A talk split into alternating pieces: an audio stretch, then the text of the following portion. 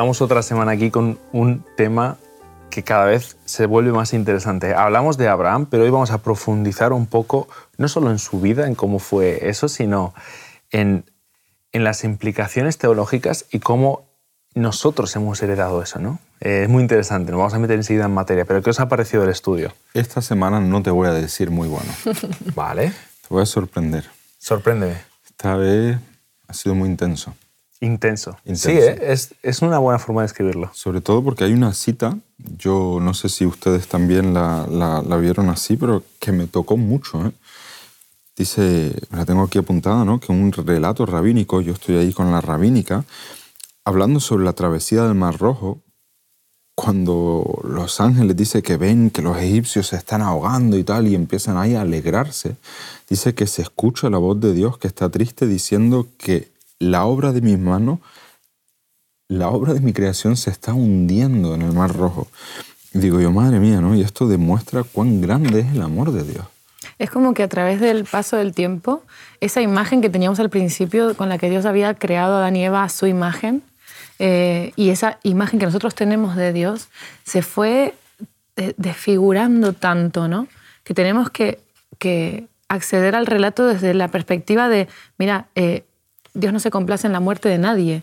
Tenemos que llegar a aclarar esto, ¿no? ¿Cómo, habrá, cómo es el paso y ese arrastre que tenemos del engaño del enemigo sobre cómo es Dios para que tengamos que venir a aclarar estas cosas que, que en principio cuando uno después se, se, encuentra con Dios personalmente es básico. Claro. No se complace en la muerte de nadie. El, el texto central del estudio es eh, el último versículo de la gran comisión que se le conoce y es eh, Jesús diciendo, yo estoy, he aquí yo estoy con vosotros hasta el final del mundo, hasta los últimos días, ¿no? Eso está Pero, claro, en, en, Mateo 28, 20, el último versículo. Pero claro, esto lo, lo dice justamente cuando les dice, id a Judea, Samaria, hasta los confines de la tierra. Y ahí les dice, y yo estaré con vosotros. Claro, no se lo está diciendo solo a los discípulos en ese momento, se lo está diciendo a los discípulos y a todos los que los discípulos alcancen en ese ministerio que ellos iban a tener. ¿no? Y esto es muy bonito. Y justamente la escuela sabática habla de eso, ¿no? de que somos hijos de la promesa. Y, hay una frase que, comentabas antes y, me gustaría que la dijeras. Es muy interesante. Eh, la, de los enemigos. Sí, que escuché a un pastor, ¿no? Escuché a un pastor hablar y dijo algo que a mí me impactó mucho, ¿no? Porque eh, así como vemos, lo vemos un poco más claro en la Biblia, que Dios elige siempre al más débil, lo veníamos hablando, eh, y también incluso al pueblo de Israel, un pueblo pequeño que no tenía un ejército, ¿no? Porque cuando tú te sientes débil, Él puede trabajar, pero ese puede trabajar no es solo para tu beneficio, ¿no? Y entonces este pastor decía, Dios te escogió es verdad que Dios te escogió, te escogió, pero por amor a tus enemigos.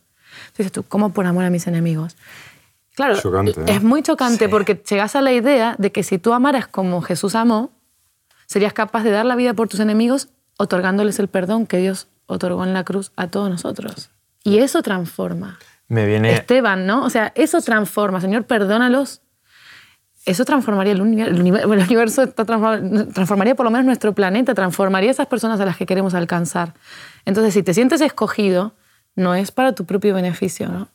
Es que nunca, Dios no te escoge nunca, ni porque lo valgas, ni para que tú prosperes, y luego lo veremos, ¿no? En un mm. texto que se le, dice, se le dice a Abraham, pero me gustaría, esto no está en la escuela sabática, pero me gustaría eh, leeros un texto, el Sermón del Monte, Mateo 6, el versículo 44, dice, Jesús les dice, amad a vuestros enemigos, justamente esto que dicen, ¿no? Bendecid a los que os maldicen, haced bien a los que os aborrecen y orad a los que os ultrajan y os persiguen. ¿Por qué? Pues porque sois hijos míos. A mí se me pone la... No, claro, es como, en, la cabeza de quién se, eh, cabe que, oye, te están haciendo mal, contesta con bien. Te están persiguiendo, ora por ellos. Si tu enemigo tiene hambre... No, claro, pero es como, tú eres hijo, Increíble. eres hijo de la... Si eres hijo, hijo de Dios, si eres parte de la promesa, de, si eres parte del pacto, mm.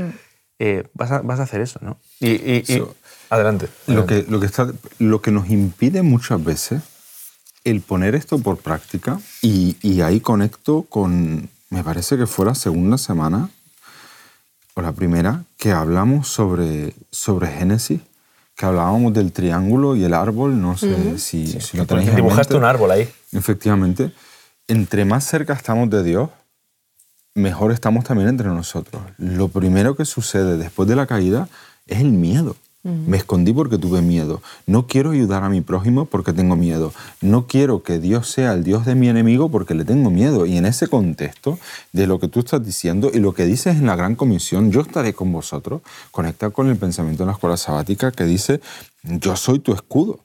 Textos buenísimos, como por ejemplo Génesis 15.1, ¿no?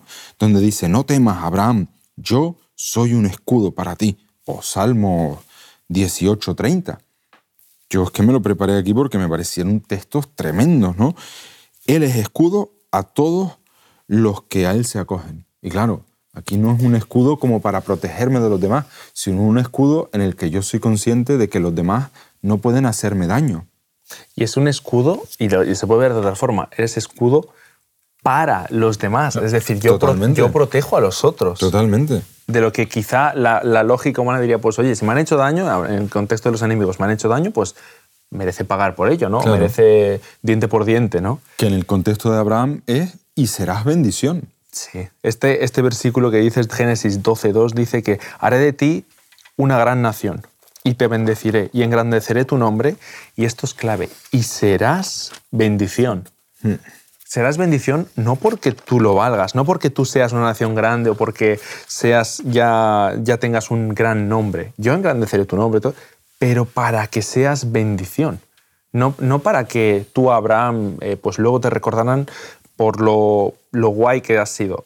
No. Por las tierras que tenías. Claro, por las tierras que tenías, por la enfocamos el éxito totalmente diferente. ¿no? lo enfoca Dios de una forma que no es la nuestra. ¿no? Nosotros enfocamos el éxito en esas cosas y también enfocamos el miedo cuando, cuando tenemos miedo al otro, cuando tenemos miedo a mi enemigo, como decís vos, Dante, es cuando no entiendo la trascendencia que tiene ese escudo. Porque ese escudo me protege de algo que al final vamos a ser conscientes. No es de cosas que puedan pasar en esta tierra, o sí, pero ese escudo me protege de mí mismo, me protege de mi autodestrucción y me promete una vida eterna. Cuando yo tengo claro ese escudo, claro, esta vida pasa a ser relativa. Entonces no le tengo miedo a... Esteban no le tenía miedo a la muerte. ¿Por qué los discípulos... O sea, con mi marido siempre hablamos, ¿cómo puede ser que los, que los apóstoles murieran de esa forma? ¿Cómo puede ser que fueran a la muerte si Dios quiere la vida? Y nos pone incluso muchas herramientas químicas y psicológicas para que nosotros nos aferremos a la vida. Nosotros tenemos muchas herramientas de autoprotección como seres humanos y están bien. ¿Cómo puede ser que una persona rompa todo eso y dé ese paso de mártir, de ¿Cómo, ¿Cómo puede ser eso? Claro, ahí hay algo sobrenatural en nosotros. Entendí que ese escudo es eterno y que aquí pase lo que pase, tengo esa seguridad. Eso, lo que tú dices de cómo puede ser, puede ser solo en este contexto, ¿no? Y es el texto de, de Gálatas, Gálatas 3.29 que, explica por qué puede ser. Y dice, y esto es condicional, y si vosotros sois de Cristo, si vosotros sois de Cristo, entonces sois descendencia de Abraham y herederos según la promesa. Promesa que está, acabamos de leer en Génesis 12.2. Serás bendición, es esa promesa, ¿no? Tu nombre será engrandecido y, claro, tú serás parte de eso, pero hay una condición, si vosotros sois de Cristo, ya hablaremos esto del, nuevo pacto y Cristo, pero si vosotros eh, aceptáis lo que Jesús ha hecho por vosotros, ahí podéis ser bendición para otros, ¿no? En este contexto también se me ocurre eh, volver otra vez al Sermón del Monte, que es... O, fíjate también, Cristian, Primera de Corintios 10, 10.13, que es otro de los textos que aparece en la lección de esta semana, ¿no? No os ha sobrevenido pues ninguna tentación que no sea humana, pero Dios es fiel y no dejará que se, seréis tentados más allá, ¿no? Es decir, esa fidelidad de Dios, Él es fiel. Si vosotros sois de Cristo, es como esa condición. Es, Volvemos a la relación siempre, pero es que realmente es la clave de todo es esto. Que es eso, es, es la clave. Es saber, no puedo solo, puedo contigo. al lado de una gran persona hay una gran persona. Y en este caso, en el contexto humano, al lado de un gran humano hay un Dios más grande todavía. Y recordarlo nos ayuda justamente a no fallar el blanco, a, a, a, saber, oye, esto que tengo frente a mí lo puedo superar con ayuda de Dios. A mí un punto que me, me, interesa mucho, de, que en la, en la escuela sabática comentaba algo así como que las líneas de sangre no importan para Dios, ¿no? Que, que, que la promesa que se le da a Abraham es para todo el, para todo el mundo, ¿no? Que él no va de judíos, no judíos, simplemente eran una herramienta, tanto lo fue Abraham, como fue la, su descendencia, como fue eh, el pueblo de Israel, fueron herramientas, ¿no? Para poder en alguien, en un, en un objeto débil, eh, mostrar su poder. Pero yo me lo enfoco a mí, que estoy criando niñas pequeñas, ¿no? Y digo, ¿hacia dónde enfoco el éxito cara a mis hijas? ¿Hacia dónde yo las dirijo como qué va a ser exitoso para sus vidas, ¿no? ¿Me estoy enfocando en un éxito en el carácter y en la dependencia de Dios? ¿O me enfoco en que al final logremos lo mismo, un buen trabajo, un buen estudio, un buen esto, un buen lo otro, ¿no? Eh, tenemos que ser conscientes de eso también, ¿no? De que no importa que mi hija esté naciendo en un hogar cristiano, hacia dónde enfoco como cristiano el éxito de mi hija, ¿no? Eh, yo pienso siempre en la madre de Daniel, en la madre de José, ¿no? Digo, me encantaría tener una entrevista con esas mujeres porque sus hijos con corta edad se mantuvieron después fieles, o sea, se mantuvieron esa, no rompieron esa relación con Dios en entornos un poco hostiles, ¿no? Claro. Y dices, oh, pues qué pasada. ¿Qué, le enseñaste? Claro, ¿qué le dijiste? ¿Cómo lo hiciste? ¿no? ¿Qué, qué usaste? Quiero, bueno. claro, yo quiero criar a mis hijos porque uno nunca sabe a qué se van a tener que enfrentar, pero para que mantengan esa conexión cuando no estemos que no sabemos cuándo puede ser, de paso. ¿Sabes lo que le digo siempre a los jóvenes? Digo, mira, la palabra éxito hay que escalarla. El éxito hay que escalarlo. Pero éxito, si ya llegas arriba y empiezas a caminar, parece que hay toda una serie de palabras planas, pero hay una X. Es decir, ningún camino te garantiza que siempre estés arriba. Y el éxito consiste justamente, y esas son las promesas que nos hace aquí, por ejemplo, al hablar sobre textos de Isaías, Corintios, ¿no? Donde nos promete un poderoso redentor, ¿no? En que cuando caes en esa X, con la ayuda de Dios, todo lo que tú hagas, lo, que Él te vuelva a levantar y salir adelante a pesar de cualquier circunstancia. Y hay circunstancias muy amargas en esta vida. ¿eh? sí, sí, lo que te vuelve a, subir, por decirlo así, en este caso, en, el texto que leíamos antes, es Cristo. Esa condición de claro. Cristo. Y, y, y al final de la palabra, ¿no? Es como, vas bien, tú crees que todo controla hasta la X. X sí, Claro. Y, tú decías de que eh, para Dios no es tan importante, las cosas sabáticas lo plantea, no es tan importante el linaje de sangre. Y es que el texto que hemos dicho de, de, que la promesa es para todos, me gustaría leer en Galatas un mm. par de versículos antes, ¿eh? los últimos tres versículos, dice, porque, porque los que habéis sido bautizados en Cristo, os habéis revestido de Cristo, esa imagen, ¿no? De, antes, en, el Antiguo Testamento es el escudo, pero aquí es como la ropa, imagínate, revestirte de Cristo, me pongo una, una manta, un refugio, claro, algo que me protege del exterior, ¿no? Es súper bonito. Dice, eh, dice, ya no hay ni judío, ni, griego, no hay esclavo ni libre, no hay varón ni mujer, porque todos sois uno en Cristo Jesús. Mm. Qué, bonito. Esa, promesa que se le hace a Abraham, ese pacto que Dios hace con Abraham, lo quiere hacer con cada uno de nosotros. ¿no? Sí, lo dice en el versículo 29. Claro, es justo. Y si sois de Cristo, entonces ciertamente sois descendientes de Abraham. Claro. Es hermoso. La gente en la época de Jesús, tenemos ya que estamos en Gálatas y ya pasó todo, esperaba a Jesús eh, para ocupar un trono, ¿no? Y vino a coger una cruz.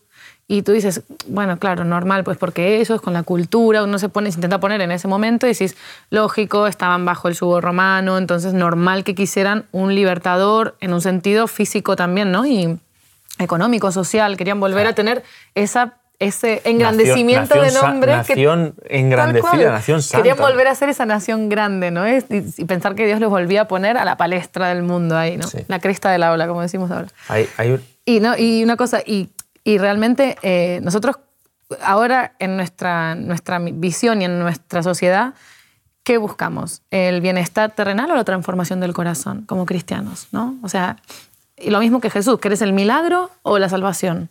¿No? ¿Te, conformas con que te sane? ¿Con que y ya está? o, querés que te salve? Eso es lo que dice, ¿no? Isaías 25.8, por ejemplo, lo, lo, podemos leer, ¿no? Dice, Él destruirá la muerte para siempre.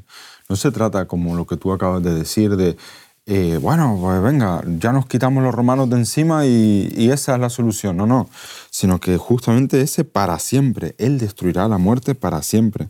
El Señor, el Señor Dios enjugará las lágrimas de todos, de todos los rostros, quitará ahí el oprobio de su pueblo. Y luego en el contexto de Apocalipsis 22, que, que un testamento decía, la única página que estorba en la Biblia, ¿sabéis cuál es? Yo, yo te la enseño, ¿eh? La que divide el Antiguo del Nuevo Testamento. Yo la tengo aquí a mano. Qué bueno. Es lo único. Efectivamente. Esta. es la única. Claro, porque es que pareciera ser que el pacto, hay un pacto con Abraham, uno con los mismos con Noé, con Adán y Eva, hay otro con Moisés, hay otro con el pueblo y hay otro con... No, es el pacto. Es la alianza, también en algunas Biblias se le dice alianza al pacto. Es, es eso, con, continuamente. Y, es, y la enseñanza se repite cuando la cuando tú lees un texto y lo, y lo proyectas hacia el pacto, cobra otro sentido, ¿no? Y en, este, y en lo que tú decías antes, eh, el Sermón del Monte, yo vuelvo ahí otra vez, eh, Mateo 6:33. Buscad primeramente el reino de Dios y su justicia, y todas las demás cosas serán añadidas. Ese escudo que decíamos, esa, esa capa con la que yo me cubro de todo lo demás, esa muerte que quizá no podemos vencer, que, que nosotros no sabemos cómo arreglarlo, se nos será dada si primero buscáis el reino, el reino de los cielos. cuando, cuando buscáis las promesas de Dios, cuando formáis parte del pacto, todo lo demás se añade, todo lo demás.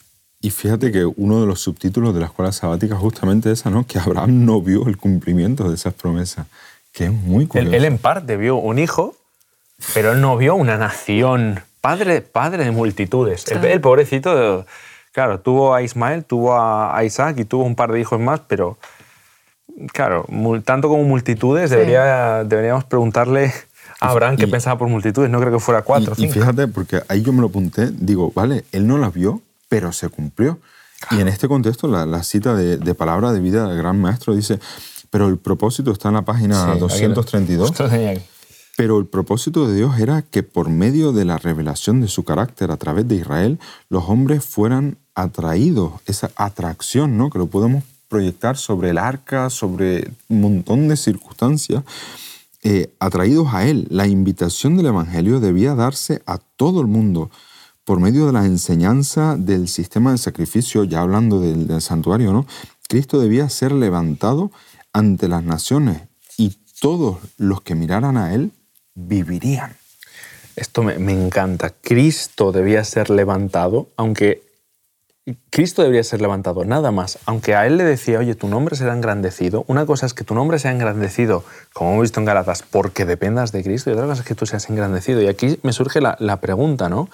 Eh, porque dice que el texto que a través de su carácter, ¿no? a través de, cómo él era las naciones y, y, la gente, pues se llevó una enseñanza de eso, ¿no? Fue, en ese sentido, él fue bendición para los demás. ¿Qué ve, la, ve, las personas cuando se fijan en ti? Uh, ahí, cuando se fijan en mí. Iba a meter un momento y, coincide con... ¿Te acuerdas la ilustración que tú pusiste la semana pasada de, ir caminando hacia Dios, Dios de espalda, es decir, mirándonos a nosotros? En este sentido, en lo que tú dices, ¿no? Em, ¿Qué es lo que ven? Génesis 11 y Génesis 12. Génesis 11 yo había comentado que, que esa gente pues se había juntado para un propósito. Sí. Abraham pues fue llamado para un propósito. ¿Qué ve la gente en ti?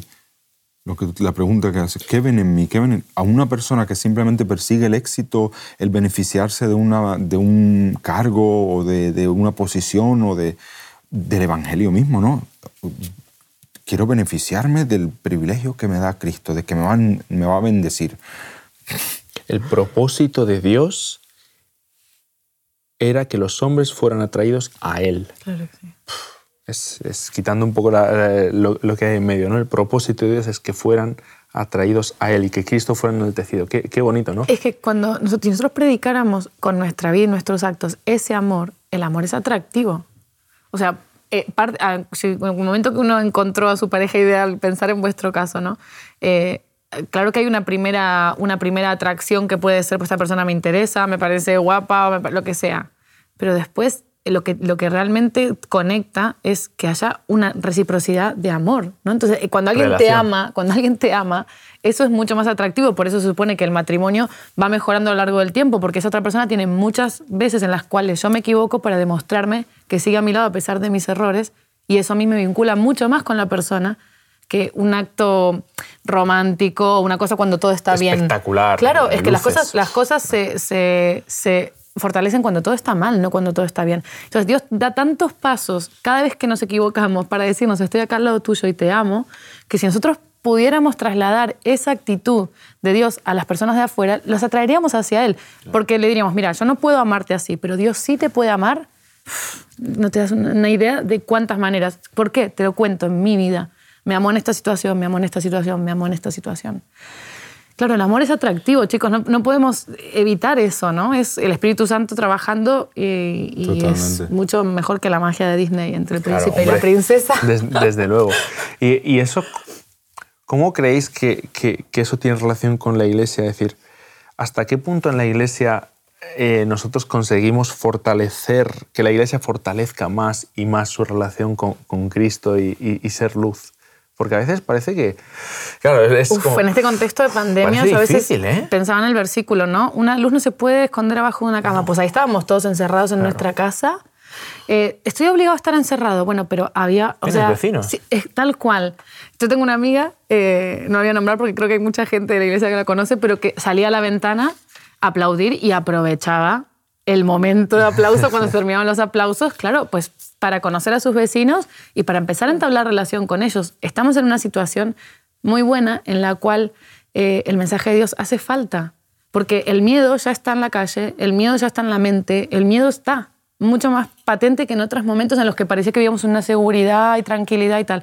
Bueno, ahora es el momento de decir, oye, el mensaje de Dios está ahí, te ama, pase lo que pase, hay una certeza, hay una esperanza. Y, fíjate, ahí tenemos la, cita de Patriarcas y Profetas, que de Patriarcas y Profetas 118 y 119 dice que la prueba de Abraham no fue ligera, no, no fue fácil esa prueba, y que tampoco fue pequeño el sacrificio. Y, y esto es como una hucha, ¿no? el que poco da, pues cuando abre la hucha, poco, tiene. Y el que mucho da, pues cuando abre la hucha, mucho tiene. Y esto es, yo creo que no hay nada más bonito y nada más importante que invertir en las personas, en, la salvación pues de, las personas. Sí, tal cual, tal cual. Y esto, que dices es, es, muy interesante y me hace, me hace reflexionar un poco porque aunque estemos en pandemia y cada uno en su casa en ciertos momentos que hemos estado viendo y es, y es una locura, en tu casa no puedes eh, ensalzar a Cristo. Es decir, ya, la sociedad ya está ensalzando el miedo y, la, locura y la inseguridad tal. Oye, ¿no estaría bien que ensalzáramos esperanza y a Cristo? Oye, hay algo más. En el contexto en el que estás, en el supermercado, en el, con el vecino, con... Era muy curioso el arco iris, todo va a estar bien. Todo va a estar bien, por supuesto. Eh, suscribimos ese mensaje al 100%. Pero mira, todo va a estar bien no dependiendo de una vacuna. Todo va a estar bien, tiene, o sea, no, vas a no va a depender que todo vuelva a estar bien de una vacuna, de un arreglo, de que el virus al final... no, no, no pasa por ahí. No, pasa por ahí. Es que ese es el problema, que nosotros ponemos la mira en cosas temporales. Es decir, es como que, vale, ustedes habéis visto, todos pasamos el virus con el fin de año. Era como tacharon el 2020 como el peor año de su vida y ya ponían el 2021 y ya era como la vacuna la solución. Pero después de, después de esto... Tres semanas, ¿eh? Desde el 2021 ha ido para que en Madrid, por lo menos aquí en España, ¿eh? en Madrid nieve de medio metro, ataque al Capitolio, es que cepa de, no sé qué país. vendrán otras cosas. Es como que por eso decíamos en, en, la lección, es que Dios nos apunta a cosas, lo que decía la cita de Isaías, que también puedes leer el 1 Corintios 2.9, ¿no? Como está escrito, cosas que ojo no vio, ni oído oyó, ni han entrado en el corazón del hombre, son las que tiene Dios preparado. No se trata de un, de un parche de lo que tú puedas creer que es la solución. No es lo que tú puedas alcanzar. Efectivamente. Es lo que Dios ya alcanzó por ti. Y por eso te dice, hagamos un pacto. Claro. Hagamos un pacto. Hagamos un pacto ahora, aquí, donde estamos. No esperes el momento ideal. Hay unas chicas que hacen música que se llaman Papel Maché, no sé si las conocen. Sí. Bueno, y en la cuarentena sacaron una canción a, propósito de la cuarentena, ¿no? Y tiene frases hermosas, ¿no? Diciendo, estando en casa vuelo igual, decía ella, ¿no? No me hace falta salir de casa para volar, no me hace falta salir de casa para estar en paz, no me hace falta salir en casa para disfrutar, porque la paz que tú me das, ¿no? Esa paz que tú me das puede estar en cualquier situación y en cualquier lugar.